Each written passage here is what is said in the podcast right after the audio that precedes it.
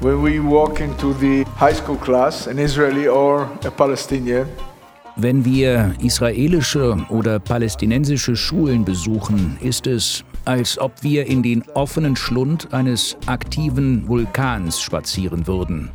it's just like walking into the open mouth of an active volcano.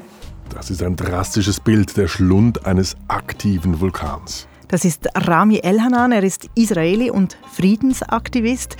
Wenn er Schulklassen besucht, ist er eben mittendrin im brodelnden Konflikt zwischen Israelis und Palästinenserinnen und Palästinensern. Rami Elhanan engagiert sich für den Frieden und das, obwohl er im Konflikt eine Tochter verloren hat. Das heißt, Sie wurde umgebracht von einem palästinensischen Selbstmordattentäter.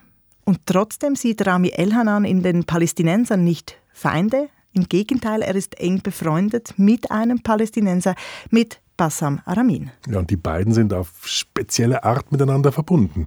Auch Bassam Aramin hat eine Tochter verloren im Konflikt. Sie wurde getötet von einem israelischen Soldaten. Und auch Bassam ist Friedensaktivist.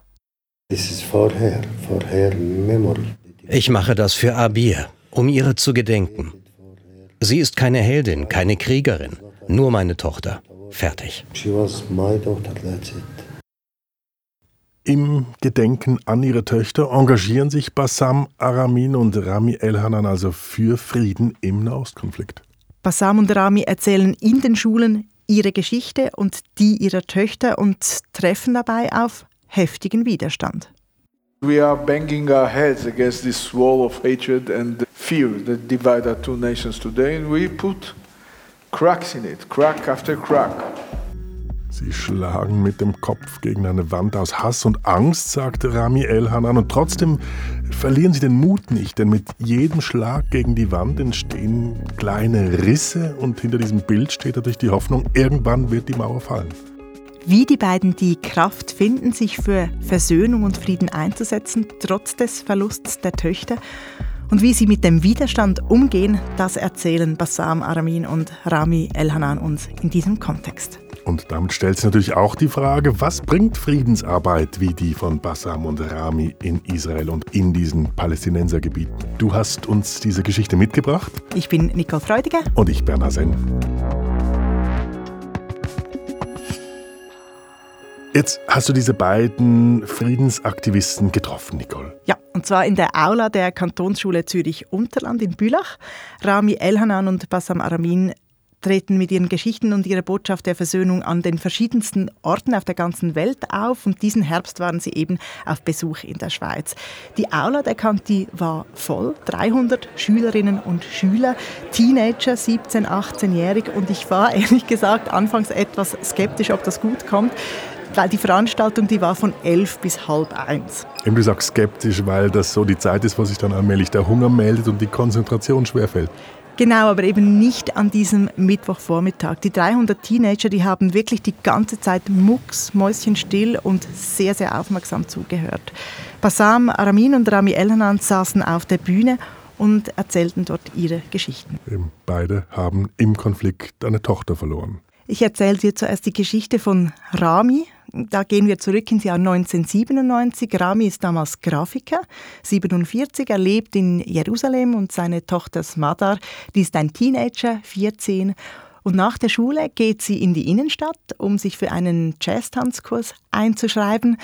Und an diesem Nachmittag zündet dann ein palästinensischer Selbstmordattentäter eine Bombe und reißt sieben Menschen mit sich in den Tod, eben auch Smada und ihre Freundin. Das ist vermutlich das Schrecklichste, was Eltern überhaupt passieren kann.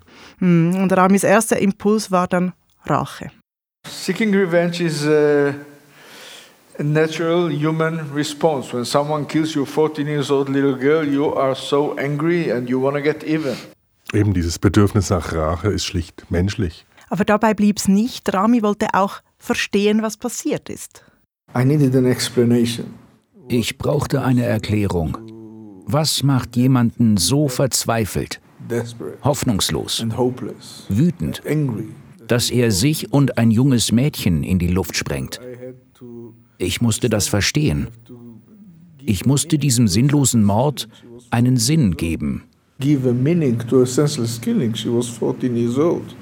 Und er stellte sich auch die Frage, ist es auch meine Schuld? Habe auch ich Verantwortung? Das erzählt er heute recht abgeklärt und er hat mir gesagt, dass man halt einfach den Kopf einschalten müsse. Also mit anderen Worten, Rami Elhanan hat damals versucht, das Geschehen zu rationalisieren.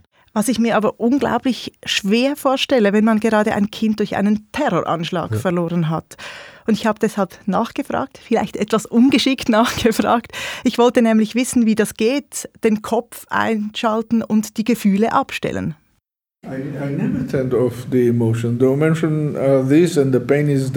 Ich habe die Gefühle nie abgestellt. Der Schmerz ist da.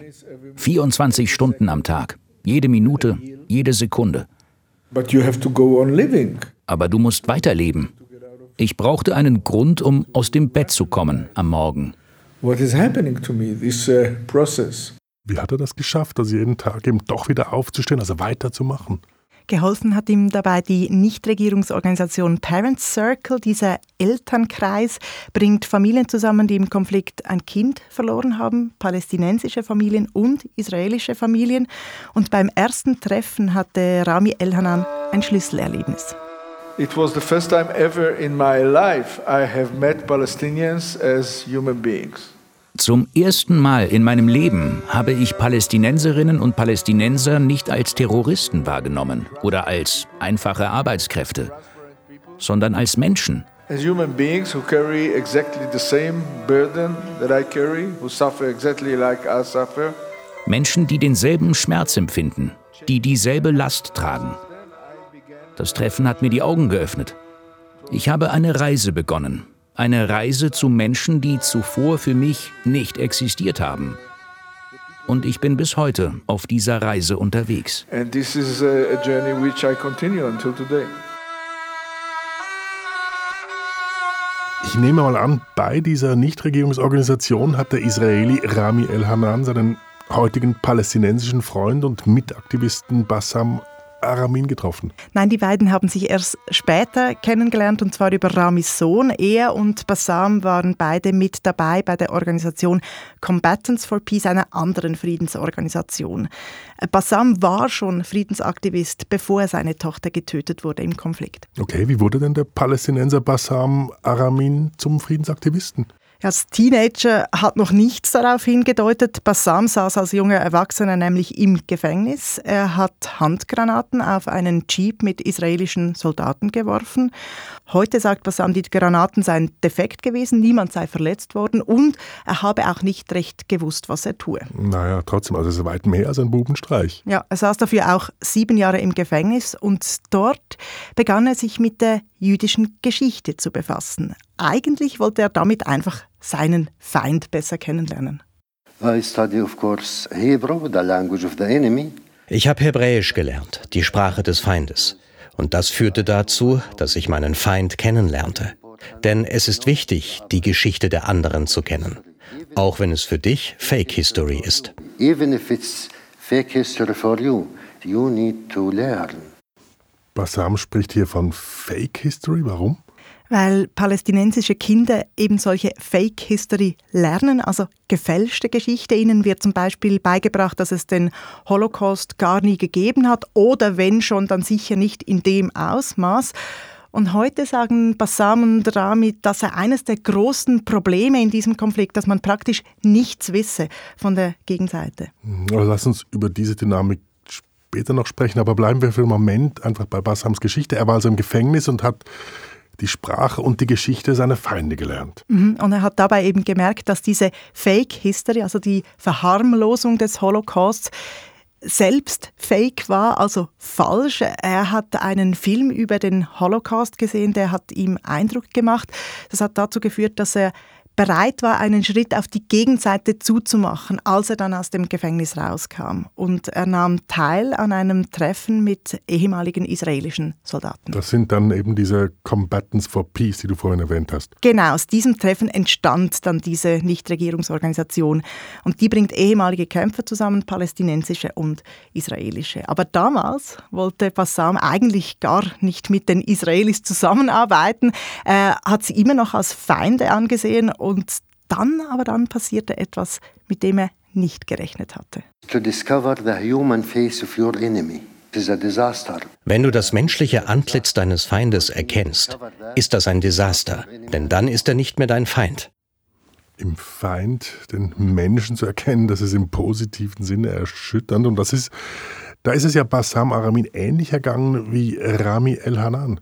Ja, Bassams Erlebnis, das war 2005 und zwei Jahre später dann wurde Bassam Aramins Tochter Abir getötet. Von einem israelischen Soldaten, hast du vorhin gesagt. Genau, in Anata ist das passiert, einem palästinensischen Vorort von Jerusalem. Der israelische Soldat schoss Abir mit einem Gummigeschoss in den Hinterkopf, als sie nach der Schule Süßigkeiten kaufen wollte. Abir war damals zehn Jahre alt eine gute Schülerin. Wie hat Bassam Aramin es geschafft, weiterzumachen als Friedensaktivist? Ich meine, so ein Schicksalsschlag könnte einem ja auch wirklich vom friedlichen Pfad abbringen. Er sagt, er habe keine Sekunde daran gedacht und er erzählt, zwar habe ein israelischer Soldat seine Tochter erschossen, aber 100 ehemalige israelische Soldaten seien gekommen und hätten geholfen, einen Spielplatz aufzubauen im Gedenken an Abir one murdered someone and but more than 100 come to build and to support. Wenige Tage nach dem Tod von Abir ist dann auch Bassam Aramin dem Parent Circle beigetreten.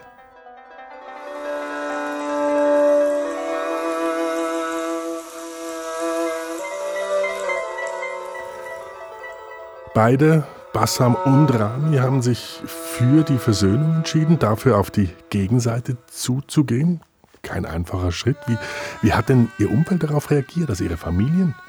Also Bassam Aramins Familie kannte das schon. Er war ja schon Friedensaktivist, bevor seine Tochter getötet wurde. Bassam sagt, er habe keine Freunde verloren, sondern er habe Brüder gewonnen. I didn't lose any friend, but I gained more brothers. Das klingt jetzt aber fast zu schön, um wahr zu sein. So erzählt er es. Und mir ist auch aufgefallen, dass Bassam Aramin seine eigene Seite, also die Politik der Palästinenser, wenig kritisiert. Er verurteilt die Gewalt, das schon, und er plädiert für Gespräche. Aber seine Kritik richtet sich vor allem gegen die israelische Politik, also die Gegenseite. Und bei Rami Elhanan, dem Israeli, ist es genau das Gegenteil. Auch er kritisiert die israelische Politik und die israelische Gesellschaft. Aber damit kritisiert er seine eigenen Leute, seine Regierung. Und er habe dadurch viele Freunde verloren, sagt er, und sich selbst auch sehr verändert. Yes, dramatically in many ways I turned my back to my former identity. Ich habe mich abgewandt von den Werten, mit denen ich aufgewachsen bin, von dem Gefühl der Überlegenheit, von meinem Zionismus, von allem, an das ich geglaubt habe. Und ich musste mir eine neue Identität aufbauen, ein neues Narrativ zulegen. Das war sehr schmerzhaft. A very painful process. Wow, das stelle ich mir wirklich sehr schwierig vor. Mm, ich mir auch. Aber Rami Elhanan sagt, wenn dir mal die Augen geöffnet wurden und du das Unrecht siehst, dann kannst du schlicht nicht mehr zurück.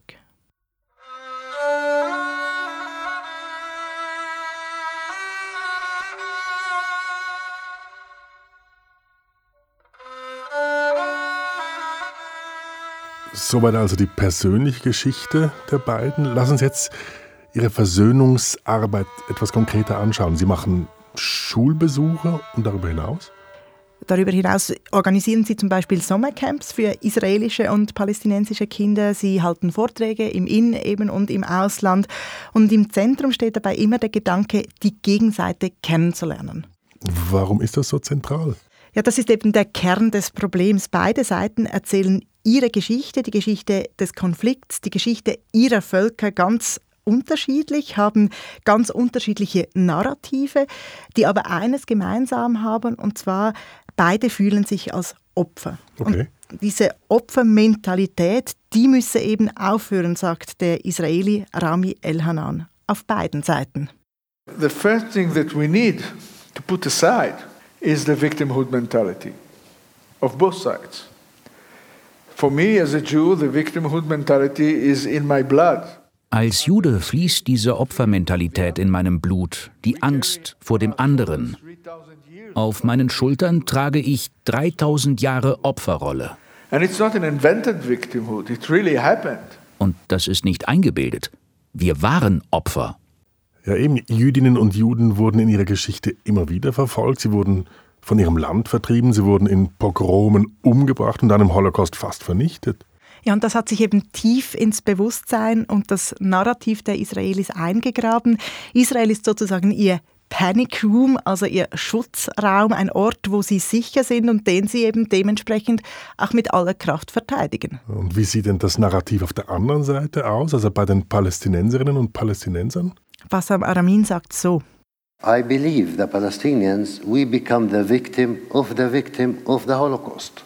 Die Opfer der Opfer des Holocaust. Mhm, der zentrale Begriff ist hier die Nakba, übersetzt die Katastrophe. So sagen die Palästinenserinnen und Palästinenser der Zeit nach der Gründung des Staates Israel. Damals wurden viele Palästinenserinnen und Palästinenser vertrieben und das setzt sich auch bis heute fort mit der illegalen Besiedelung des palästinensischen Westjordanlandes durch israelische Siedler. Und so wurden und werden eben auch die Palästinenserinnen und Palästinenser zu Opfern. Und diese Opfermentalität, die werde jetzt benutzt, und zwar auf beiden Seiten, um Angst und Hass aufzubauen, sagt der Israeli Rami Elhanan. Wir bringen unseren Kindern bei, Opfer zu sein. Dann stehen sie mit 18 an einem Checkpoint und müssen entscheiden, ob der alte Mann, der ihnen entgegenkommt, ein Terrorist ist oder nur ein Großvater. Is a terrorist, a time bomb or just a grandfather, which is inhuman. Eben in den Palästinensergebieten gibt es ja viele dieser Straßensperren, also Checkpoints, an denen die Palästinenserinnen und Palästinenser kontrolliert werden. Mhm. Jetzt, wenn die beiden an Schulen in Israel unterwegs sind und auch eben in den Palästinensergebieten, kommt Ihre Botschaft dort an? Also Rami El-Hanan hat ja vom offenen Schlund eines Vulkans gesprochen. Ja, sie stoßen auf sehr viel Widerstand. Sie werden beschimpft als Nestbeschmutzer, als Verräter. Viele wollen verhindern, dass sie überhaupt an diese Schulen gehen, setzen auch Schulleitungen unter Druck zum Beispiel. Und wenn sie dann vor eine Klasse treten, dann schlägt ihnen dort oft auch viel Hass entgegen. In Israel ist der Palästinenser Bassam der Terrorist und in palästinensischen Schulen ist der Israeli Rami der brutale Unterdrücker. Hm, und wie gehen die beiden damit um? Man muss die Emotionen erdulden. Du kannst sie in den Augen sehen und manchmal glaubst du, jemand hasst dich und er wird zu deinem größten Unterstützer. Wenn sie dann ihre Geschichte erzählen können, dann drehe die Stimmung eben oft, sagt Rami. If you talk to people with respect, if you don't push your finger into their eye, wenn du die Leute mit Respekt behandelst und nicht moralisierst, dann hören sie dir zu. Und die Geschichte ist so mächtig, dass sich die Leute verpflichtet fühlen, zuzuhören. The story is so powerful that they in the end find themselves obliged to listen. Jetzt zuhören ist ja das eine, aber das eigene Verhalten ändern, die Einstellung, das ist ja was ganz anderes wir haben das ja bei Rami gehört, wie schwierig das sein kann. Ja, die beiden sind schon realistisch und sie wissen natürlich, dass sie nur eine Minderheit erreichen. Aber Rami Elhanan sagte mir, sie wollen nur ein kleines Fragezeichen, einen kleinen Zweifel. This is exactly what we are looking for. For a little question mark, a little doubt. Wenn auch nur ein Kind, sei es ein palästinensisches oder ein israelisches, am Ende des Besuchs unsere Botschaft akzeptiert, dann ist das ein Wunder. Dann haben wir einen Tropfen Blut gerettet. Und im Judentum ist das von großer Bedeutung. Und Bassam sagt, es müsse allen bewusst werden, wie teuer sie dieser Konflikt zu stehen komme. Wenn sie das nicht begriffen, dann höre der Konflikt nie auf. There is a price that we need them to be aware in the future to pay it. Otherwise we will continue. schon eindrücklich, was Bassam Aramin und Rami El-Hanan, der Palästinenser und der Israeli, da leisten. Doch ich frage mich auch, wie wirksam ist das Ganze? Also schaffen sie jetzt etwas zu verändern? Also die Forschung zeigt, dass Dialogarbeit, wie sie Rami und Bassam machen, schon etwas bewirken kann, und zwar auf der psychologischen Ebene. Konkret? Wenn wir so emotionale Geschichten hören, wie Bassam und Rami uns erzählen, glaubhafte Geschichten, Geschichten auf Augenhöhe. Dann wollen wir diesen emotionalen Geschichten glauben. Jetzt haben wir aber gleichzeitig Geschichten und Vorurteile und Narrative im Kopf und die widersprechen sich, die emotionale Geschichte und diese Narrative. Und unser Hirn ist jetzt so gemacht, dass, er, dass es den emotionalen Geschichten glauben kann. Und dadurch sind wir eher bereit, die Vorurteile, die Narrative zu hinterfragen, weil wir eben den emotionalen Geschichten glauben wollen. Also auf individueller Ebene kann diese Art von Friedensarbeit, wie sie Bassam und Rami durchführen, also wirklich funktionieren? Ja, aber jetzt kommt leider das große aber auf gesamtgesellschaftlicher Ebene und in der Politik sieht es ganz anders aus. Der Friedensprozess ist total ins Stocken geraten in Israel und in Palästina. Das hat mir auch Dana Landau bestätigt. Sie ist Konflikt- und Friedensforscherin bei der Stiftung Swiss Peace und unterrichtet auch an der Universität Basel. Und sie sagt zum Friedensprozess. Ich bin schon nicht wahnsinnig optimistisch, muss ich jetzt sagen. Dana Landau betont zwar auch, dass Friedensarbeit, wie sie Bassam und Rami machen, individuell zu einem Umdenken führen könne. Aber auch bei ihr gibt es das Aber. Die breitere Bevölkerung zu überzeugen von dieser Arbeit ist nicht wirklich gelungen, muss man sagen. Das sieht man zum Beispiel daran, wie viele Personen an Friedensdemonstrationen kommen. Man kann natürlich auch die Resultate der Wahlen ansehen und die Parteiprogramme und sehen, dass es eigentlich jetzt unter den jüdischen Parteien im israelischen politischen Spektrum eigentlich bis weit in die Linke kaum noch überhaupt Parteien gibt, die das Thema ansprechen. Oder sagen wir es so, das Thema wird schon angesprochen, aber hinzustehen mit einem Parteiprogramm, das sagt, wir stehen ein für Verhandlungen, für zum Beispiel einen Palästinenserstaat in der Zukunft, eine, eine Zwei-Staaten-Lösung, das passiert eigentlich nur noch ganz links am, am Ende des linken Spektrums. Und diese Parteien verlieren immer mit jeder Wahl eigentlich weiter an Wählern. Hm, eben, das hat sich ja auch bei den Wahlen in Israel diesen Herbst gezeigt. Und gerade eben hat sich eine Regierung gebildet, die so weit recht steht wie noch keine andere vor ihr. Und in den Palästinensergebieten ist es nicht besser. Im Gazastreifen unter der Hamas und im Westjordanland unter der PLO kann man gar nicht mehr von einer Demokratie sprechen. Versammlungsfreiheit und Meinungsfreiheit sind eingeschränkt. Und wegen der aussichtslosen Situation, weil sich kaum etwas verändert für die Palästinenserinnen und Palästinenser und wenn dann eher zum Schlechten, hat gerade die PLO auch sehr an Rückhalt verloren. Da gibt es viel Ernüchterung. Auf beiden Seiten, unter den Israelis und den Palästinenserinnen, gibt es eine große Desillusionierung. Desillusionierung mit der Idee eben eines Friedensprozesses, die auch konkret daher kommt, dass viele natürlich das Gefühl haben, dieser große Moment in den frühen 90er Jahren, als, das, als die Osloer Abkommen unterschrieben wurden und so weiter, dass das zwischen nichts gebracht hat und eigentlich die Situation verschlimmert hat, je nachdem, mit wem man spricht. Die Osloer Abkommen, das müssen wir vielleicht kurz erwähnen, das waren eben jene Friedensabkommen zwischen Israel und der PLO Anfang der 1990er. Die beiden Seiten haben sich damals gegenseitig anerkannt. Es wurde vereinbart, die PLO solle die Kontrolle über den Gazastreifen und das Westjordanland erhalten in mehreren Schritten. Aber beide Seiten haben sich eben nicht an die Abmachung gehalten und heute muss man wirklich sagen, der Friedensprozess ist gescheitert. Und wieder gibt es zwei Narrative, sagt Dana Landau. Das israelische. Das Narrativ, das man sich erzählt, ist, dass man es dann gewagt hat und dann hat die andere Seite einen sozusagen hintergangen. Das ist einfach ein sehr einseitiges Narrativ, aber es ist sehr wirkungsmächtig. Wenn man dann sagt, man hat es ja versucht, es hat nicht geklappt, es hat sogar zu mehr Gewalt geführt, es gab ja auch eine Terrorwelle kurz danach, es gab die Ermordung durch einen jüdischen Extremisten des israelischen Premierministers Yitzhak Rabin und so eine ganz starke Desillusionierung, dass das ein Versuch war, der gescheitert ist. In Israel spricht man heute davon, den Konflikt zu managen. Das heißt im Grunde die Grenzen schützen, zum Beispiel mit dem Bau der Mauer und eben mit rigorosen Kontrollen. Und wie lautet das Narrativ auf der palästinensischen Seite? Dort geht die Erzählung so, wenn wir mit den Israelis zusammenarbeiten, dann normalisieren wir die Verhältnisse, wie sie heute sind. Es gibt einen signifikanten Teil der palästinensischen Bevölkerung, die sagt, eigentlich muss man sich gegen den Status quo stellen und jede Form von Zusammenarbeit oder in Anführungszeichen Normalisierung von gemeinsamen Initiativen ist problematisch, solange das Machtgefälle so stark ist, solange diese Asymmetrie herrscht. Die Asymmetrie der Macht, dass also die Palästinenserinnen und Palästinenser kaum Kontrolle haben. In der Zivilgesellschaft herrscht heute oft ein Ohnmachtsgefühl. Mhm. Und dieser Widerstand gegen die Normalisierung und gegen eine Zusammenarbeit mit den Israelis ist natürlich für Initiativen wie diejenige von Bassam und Rami ja äußerst schwierig. Mhm. Auf beiden Seiten gibt es sehr wenig Bereitschaft, sich auf die andere Seite einzulassen. Eine Polarisierung, wie sie aktuell ja weltweit zu beobachten ist. Also im Prinzip muss man sagen, die Arbeit, die Bassam Aramin und Rami El-Hanan machen, ist umsonst.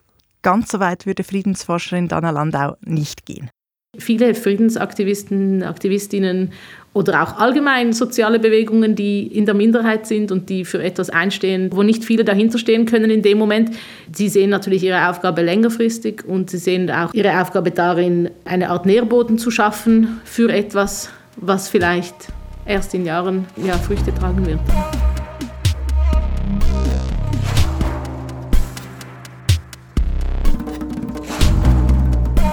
Diesen Nährboden schaffen, wie Danalala das nennt. Das tun Bassam und Rami offenbar eben nicht nur in Israel und Palästina, sondern weltweit. Ja, die beiden haben durchaus auch eine Botschaft für uns. Die Schülerinnen und Schüler in der Kanti Zürich Unterland, die wollten auch wissen von den beiden, was können wir tun? Und vor allem Rami Elhanan, der Israeli, war da sehr deutlich. Er sagt, man müsse die israelische Politik kritisieren ruling and oppressing and humiliating and occupying millions and millions of people.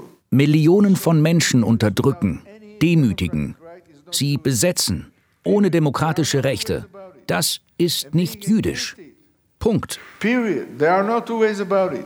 And being against it is not antisemitism. Und die Kritik daran ist nicht antisemitisch.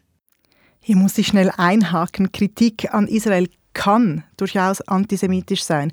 Zum Beispiel, wenn sie das Existenzrecht von Israel in Frage stellt oder wenn sie antisemitische Vorurteile portiert.